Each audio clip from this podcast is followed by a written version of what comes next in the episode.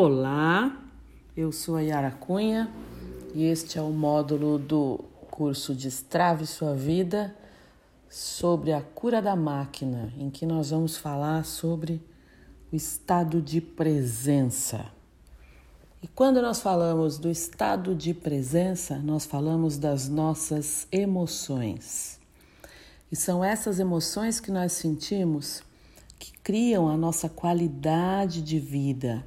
Elas determinam as nossas decisões. E essas decisões, elas trazem e preparam o nosso futuro. Então, as emoções do presente, do estado presente, elas são vividas pelo eu adulto. E essas emoções, elas permitem que a gente tome boas decisões, porque elas, elas adaptam a todos nós no momento presente, com criatividade, com eficácia, em sintonia com a nossa missão. Quando nós estamos no presente, nós estamos em sintonia com a nossa missão mais profunda. Isso é muito importante. E as emoções do passado, como eu sempre costumo dizer, elas são vividas pelo, pelo nosso eu, pelo nosso ego infantil ou pelo nosso ego pai. Isso é, como a gente imita alguém, né? Quando a gente imita alguém, ou para ser fiel a alguém. Isso significa o seguinte: quando a gente não está presente, ou a gente está na nossa emoção da criança, do passado, ou a gente está imitando alguém grande lá do nosso passado. De todas as formas, a gente está no passado. Então, isso vai fazer com que a nossa vida fique mais difícil, porque a gente vai estar tá fora da realidade, né, do aqui do agora. E a gente vai estar tá pensando com as emoções que a gente sentia lá na criança. E aí a gente vai, obviamente, entrar no drama, ou na, na criança, quando a gente está no drama, ou na superioridade. E essas emoções, elas afastam a gente de nós mesmos e afastam a gente é, da noção de realidade. É claro que elas precisam ser vistas com amor, em primeiro lugar, acolhidas com amor em nós mesmas, em nós mesmos, para depois a gente soltar essas emoções, deixar que elas vão embora. A gente precisa se despedir. Primeiro precisa reconhecer, como eu sempre digo, e depois se despedir e renunciar a elas. É importante dizer que estar no pensamento adulto é uma decisão, porque no drama a gente está se justificando, a gente não está no presente, nós não estamos é, no pensamento presente. E essa capacidade que a gente tem, né, que todos nós temos de sintonia com a realidade, isso vai ser muito importante para definir a nossa qualidade de vida.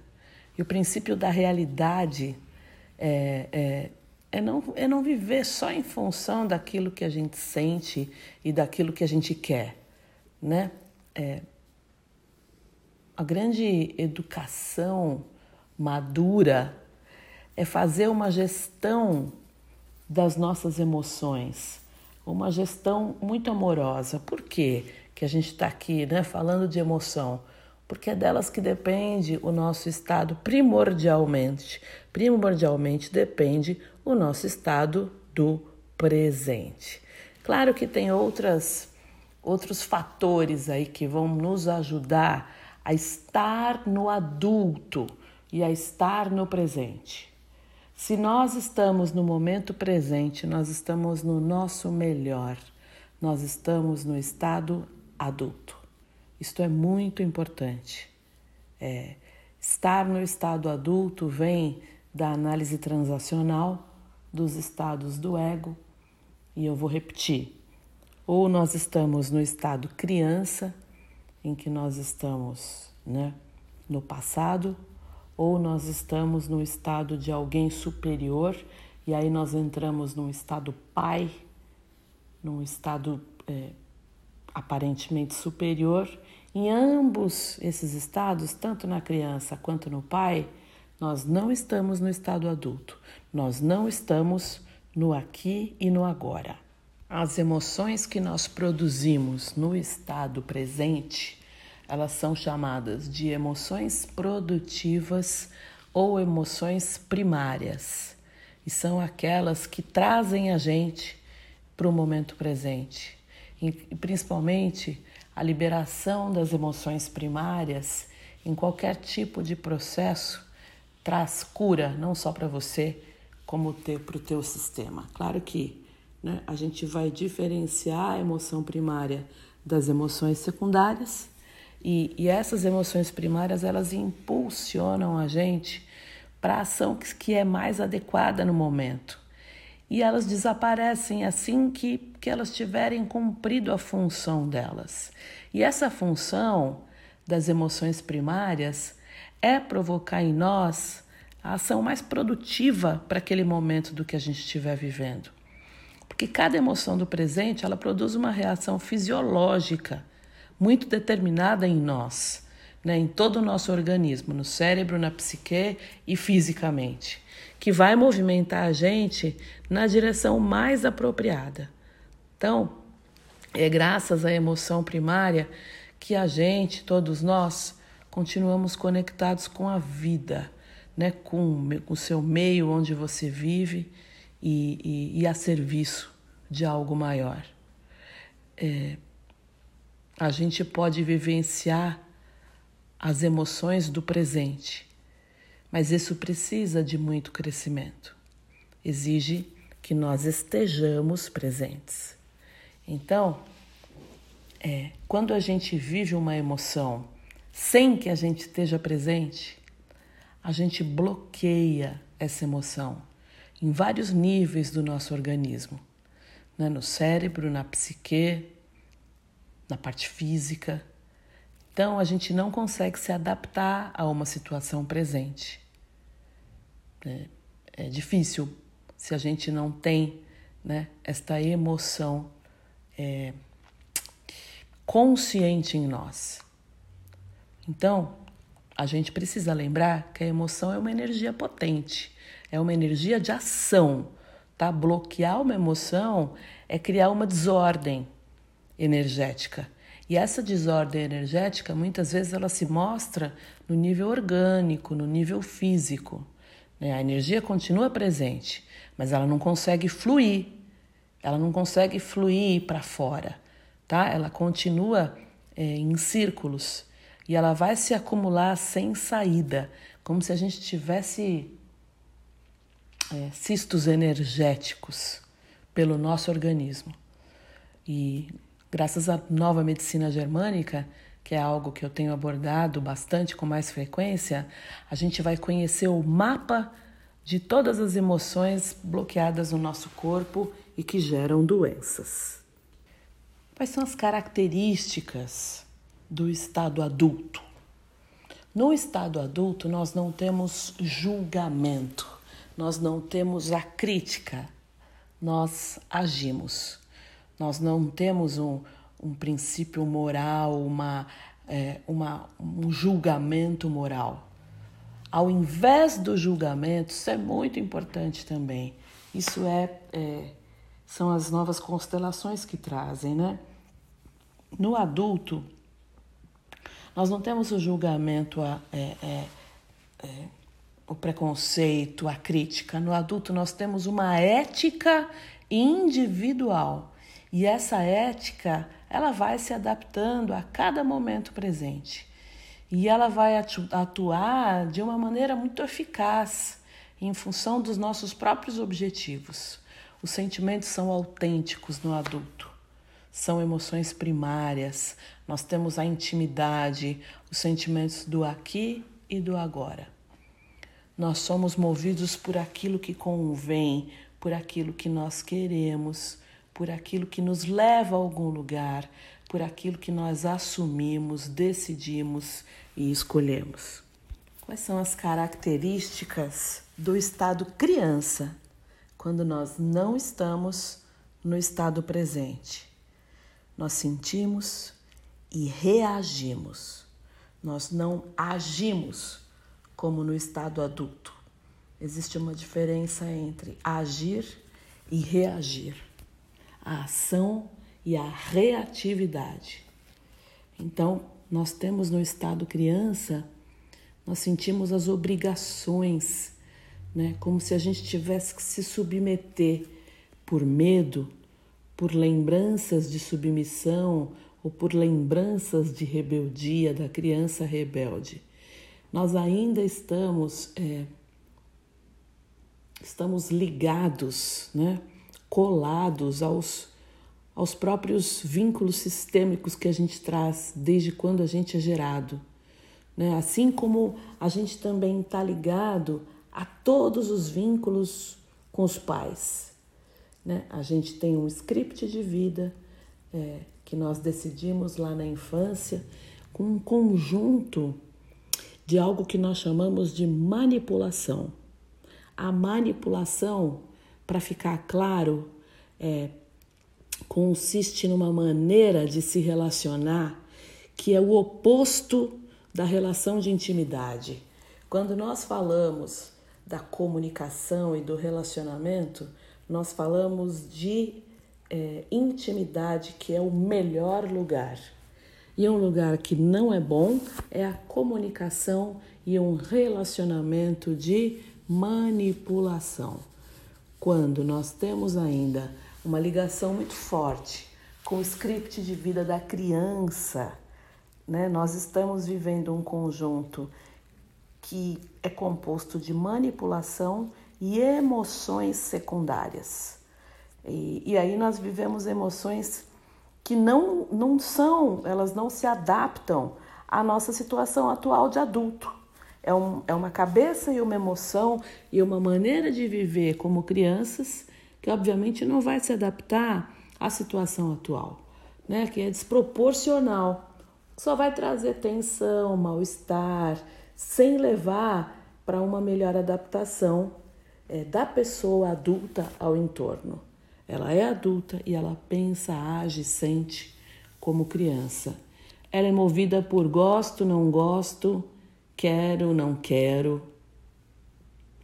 Então, é, é uma manifestação de irritação, de ter medo de falar, de roer as unhas, é, de fazer coisas né, que, que não estão de acordo com o teu propósito, de se irritar diante de uma contrariedade, né, de ah, uma coisa assim, é muito interessante isso de necessitar, muita gente que necessita de gurus, de mestres espirituais, é, como se, se precisasse ainda é, da substituição do pai e da mãe, precisam de figuras de poder.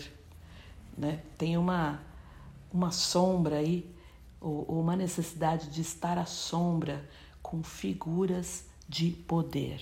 E como é estar na, na característica do Estado Pai, né? O Estado Pai diz o que tem que ser feito, ele não age. Então, ele vai ter uma memória né, de cultura, de moral, de crítica, de preconceito, que é muitas vezes transmitida de geração em geração, né, de ter uma noção muito é, rígida de normas e princípios que muitas vezes são indiscutíveis é, e automatizados, né? A pessoa não tem educação, é, não deveria estar tá fazendo isso. Como assim está falando assim comigo? Né? Tem uma coleção de afirmações aí que muitas vezes são dos pais sobre a realidade, sobre a realidade do, do aqui e do agora. E essas afirmações que vêm dos pais, elas se traduzem numa, numa programação de ações. Isso faz assim, aquilo faz assado, não faz assim, não peça, não aceite, faça assim, não faça assim, né? Tem uma memória aí de sentimentos e, e, e da maneira dos pais de expressar e que a pessoa ainda tem introjetada, né? É, não se pede coisas, a tristeza não é digna, não pode fazer isso. E é claro que a gente aí vai, é, vai ser movido por tem que, não tem que, deve fazer isso, não deve fazer aquilo. E isso traz uma manifestação de superioridade, do estar certo, do estar mais certo do que o outro, né? É, como ajudar as pessoas, querer resolver a vida das pessoas, dar conselhos, às vezes até dar conselhos, pessoal, para quem não pediu. É, julgar, desqualificar, dar ordem, é, ensinar. É, isso é muito profundo, né? Ensinar crenças que são pessoais. É como se eu quisesse ensinar para todo mundo crenças da minha vida que são minhas, né? Dar prioridade para as minhas crenças em relação ao meu compromisso com as pessoas. E isso dá um ar de, de arrogância, de superioridade, quando a pessoa está no lugar do pai. Então veja, temos três lugares nos estados do ego: o estado do eu adulto, que foi o primeiro que eu falei, o estado da criança e o estado do pai. E esse pai pode ser um pai crítico ou um pai que é acolhedor demais. E a criança pode ser uma criança livre ou uma criança rebelde. Tá? E aí a gente vai falar um pouquinho sobre isso, mas o mais importante é entender quando não, nós não estamos no nosso eu adulto, que é o melhor estado do aqui do agora, quais são os outros dois estados? Isso é bem importante para a gente começar aqui esses, esses dois módulos sobre o estado de presença. Como é que a gente é, vai saber em qual estado a gente está? Primeiro, por um processo de autoobservação contínuo. Então, tem um diagnóstico aí que é comportamental. Quais são os teus gestos, atitudes, tom de voz, né? é, estrutura da frase, são indicativos de qual estado você está. Tem um diagnóstico que é social, né? Que tem a ver com as regras de comunicação, a atitude que as pessoas costumam ter diante de uma pessoa permite também mostrar muito de que estado do ego ela está com os outros. Tem a história, né, pessoal? O que, que aconteceu com essa pessoa? O que, que, que do passado pode estar associado a alguma situação sintomática de hoje, né? E que vai deixar a gente reconhecer, a gente vai conseguir enxergar o que, que vem dos nossos pais, né? Ou das pessoas que tiveram influência sobre mim na minha infância, como se fosse, como se eu tivesse reproduzindo mesmo, né? Uma réplica dessas emoções e desses comportamentos lá da infância. E isso explica que a gente está reproduzindo um padrão paterno ou uma atitude infantil minha tá? Isso tem aí tem a ver com o passado e com a história. Né? Tem o que é fenomenológico, né? que é a descrição da situação atual, do sintoma é, e de como isso se apresenta diante dele. Então, é, eu vou dar um, um, exemplo aqui. Por exemplo, no estado criança, né? É, você pode colocar aí, anotar as reações que você teve na última vez que você viu um filme ou alguma coisa, um show que comoveu você. Lembra daquela situação, escreve o que você sentia, qual foi a tua atitude, tá?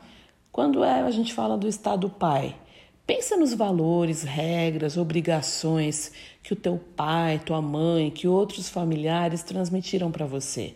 Toma consciência se você tem umas vozes assim interiores que são muito fortes, que ditam muitas regras, né? E também é, pensa que parente que vem à tua memória por trás dessas frases que você fala muito, que você repete muito, tá?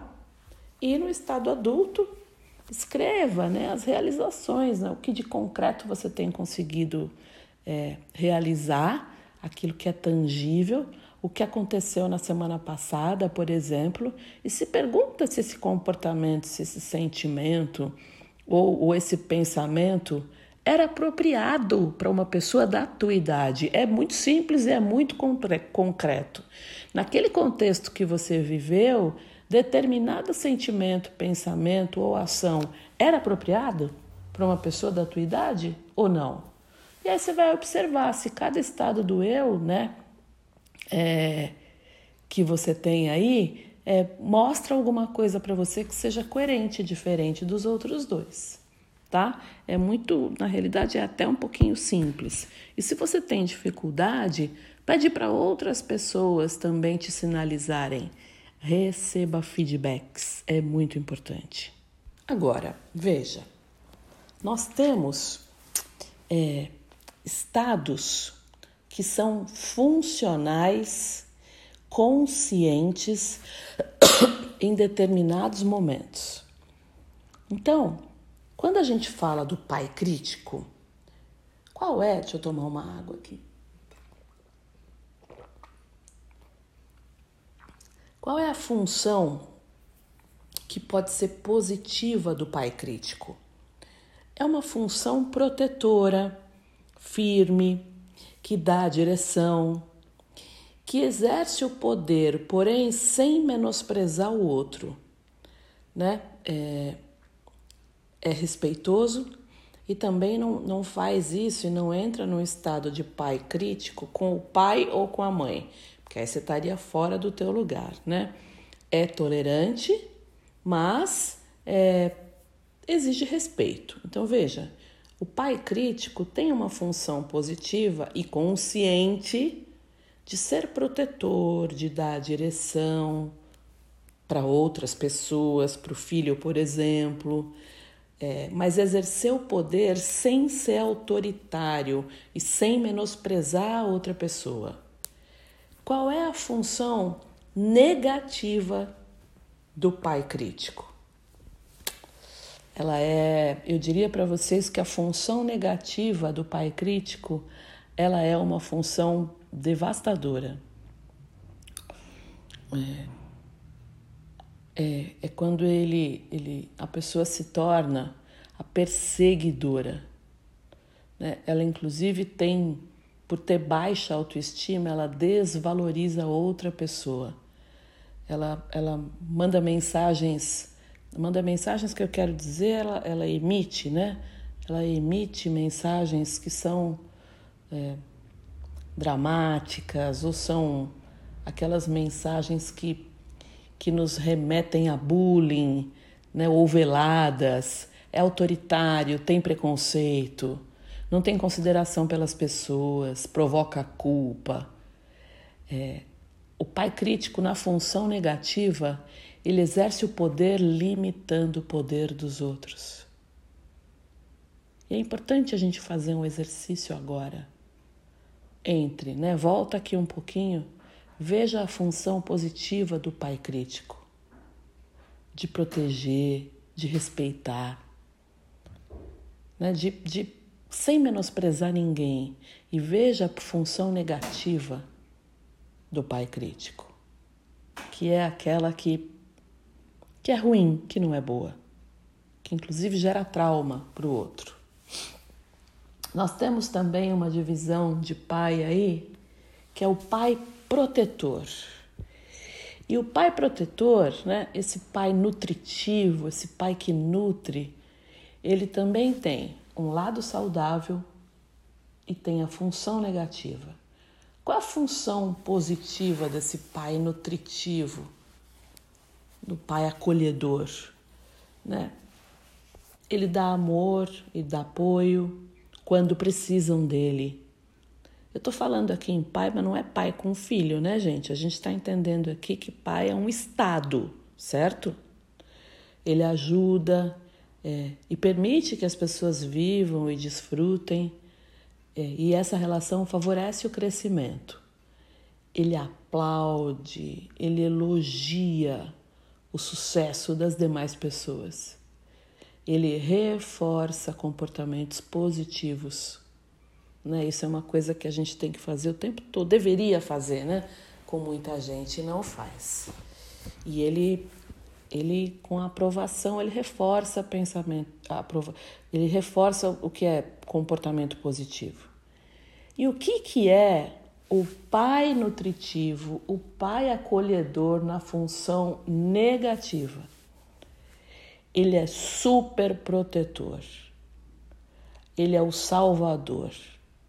Quando a gente fala do pai, pai, pai mesmo, pai de verdade, agora, sem falar nos estados do ego, nós falamos de um pai que é super protetor, este pai ou mãe super protetores, eles não querem que o filho ou a filha cresça.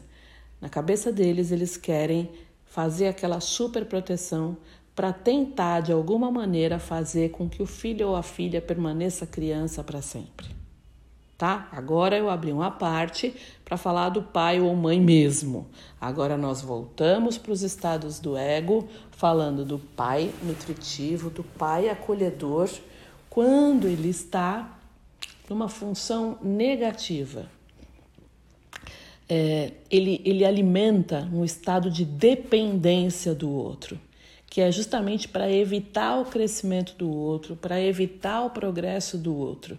Ele se preocupa em excesso e indiscriminadamente com os outros. Ele, ele, ele gera um sentimento, inclusive, de insegurança e de inaptidão no outro. Então, imaginem aí, né?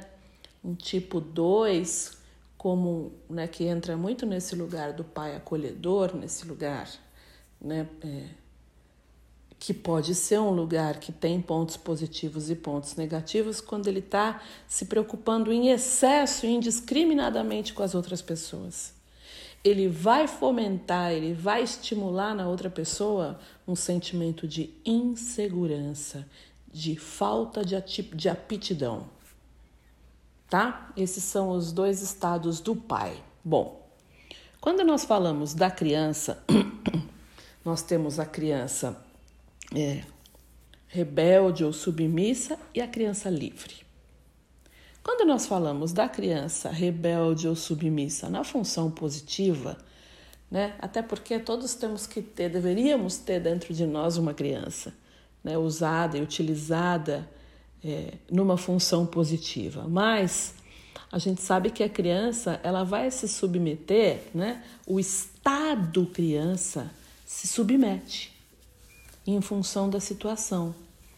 É, é respeitoso com os outros ou é rebelde para facilitar, né, chegar nos objetivos que ela quer, ou ela vai ser uma criança adaptada é, que vai rejeitar, né, as injustiças e arbitrariedades e vai querer ser rebelde. Então, a gente como adulto, estou lembrando aqui que nós estamos falando dos estados do ego e agora da criança adaptada, que pode ser submissa ou rebelde. Isto tudo num papel adulto. A criança submissa é aquela que, que não fala nada, que aceita tudo. E a criança rebelde, né? a criança adaptada rebelde é aquela que vai querer rejeitar as injustiças e vai querer brigar o tempo todo. É, Bert Hellinger fala que a pessoa que, que é assim que, que quer rebater o tempo todo, que quer né, é, discutir, brigar, reivindicar o tempo todo, ela não tem amor, ela tem o falso amor. É muito importante isso. E quando nós falamos da criança adaptada, na função negativa, né? Ela vai se moldar aquilo que todo mundo, né? Tudo que é o gosto externo. Ah, é o que todo mundo gosta. E ela vai se tornar manipuladora. E ela pode se tornar destrutiva, porque qualquer relação de manipulação, ela é destrutiva. Pode ser no casal, pode ser no trabalho, ela pode ser submissa, pode ser retraída, pode ser desvalorizada, confusa, ou pode ser desafiadora, opositora, rancorosa. Quantas vezes com o nosso pai e a nossa mãe a gente entra nesse lugar de criança adaptada, rebelde, e a gente né, traz toda essa, essa, esse desafio, essa oposição, esse rancor. E também tem pessoas que, diante de pai mãe, criança, adulto, né? A gente não está falando de criança aqui, que se, que se colocam no lugar de criança submissa e fazem tudo o que o pai e a mãe quer. A diferença é que não são mais crianças, né? Já tem 30, 40 anos. E a criança livre, né? Como é que é esse estado da criança livre? é um estado presente no positivo, né? Nas características positivas, que vai manifestar aquilo que ela sente sem prejudicar ninguém. É, essa criança livre, ela ri quando ela está alegre, ela chora quando ela está triste, ela sente as emoções primárias e ela expressa com clareza. E eu sempre conto uma, uma história que já já eu conto para vocês. É, e como é que essa criança livre ela se manifesta na característica negativa em nós, né? É, quando ela se expressa, ela pode se prejudicar ou prejudicar os outros. Ela machuca, né?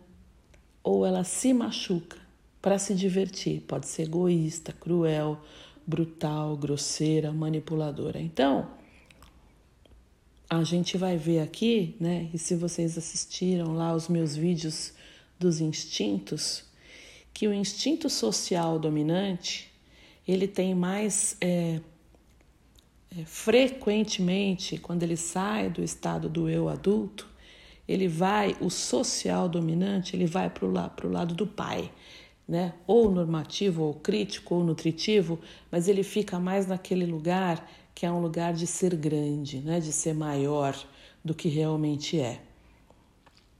Lembra, o instinto social dominante. Né? Ele tem uma sombra ali de superioridade e ele vai com mais frequência para o estado do pai. Quando nós falamos do instinto de autopreservação, nós falamos do autopreservação dominante, nós falamos frequentemente de quem vai mais para o lado criança né? Que tem muito mais essa ligação, inclusive, com o pai e com a mãe. E quando nós falamos do instinto sexual, o instinto sexual, horas ele vai para um pai crítico, para aquele, para um lado superior, e horas ele vai para a criança.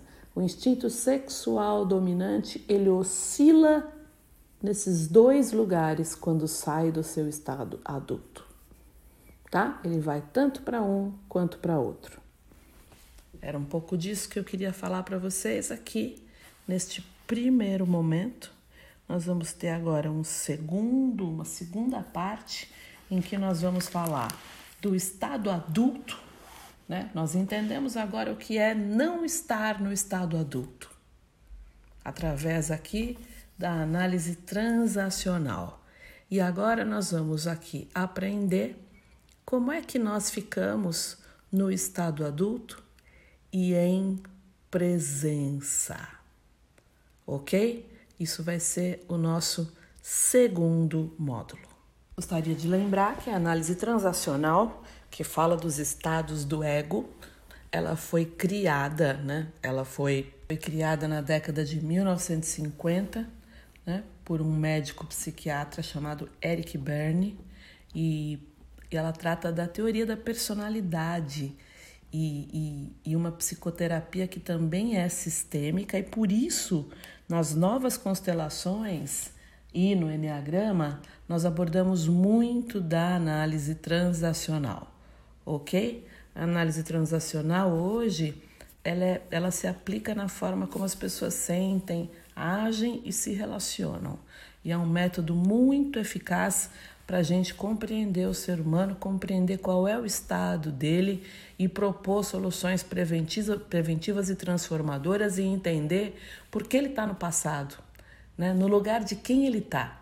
Então a gente fala que o Eric Berne, quando ele lançou a análise transacional, ele quase que passou na frente de, de, de Bert Hellinger, de tanto que ele acertou e que ele foi ali nessa teoria trabalhar basicamente tentando recuperar as capacidades do ser humano que são perdidas ali de acordo com as vivências e situações que a gente tem né, de estresse de trauma do passado. Então a gente juntou aí, é, a gente utiliza né, os estados do ego aliados ao conhecimento da história pessoal do indivíduo e aliados também ao conhecimento da lealdade sistêmica, tá? Por quê? Porque os estados do ego vão constituir né, um, um, um sistema de sentimentos de cada indivíduo e que representa a nossa estrutura interna ou a nossa personalidade. E aí a gente vai entender que a gente tem o ego pai, o ego adulto e o ego criança. E, e cada um deles pode trabalhar de maneira muito positiva ou não, ok? Aí a gente também precisa entender que quando nós estamos no ego pai, né? Nós esperamos e não só esperamos, mas a gente estimula do outro uma resposta no ego criança, né? Sendo que esse emissor que está numa posição de controle da situação, ele quer, espera e estimula que o receptor esteja submisso no ego criança. Então, é, quando a gente tem uma situação contrária, quando o ego criança é assumido por quem comunica, ele também vai estimular no outro o ego pai.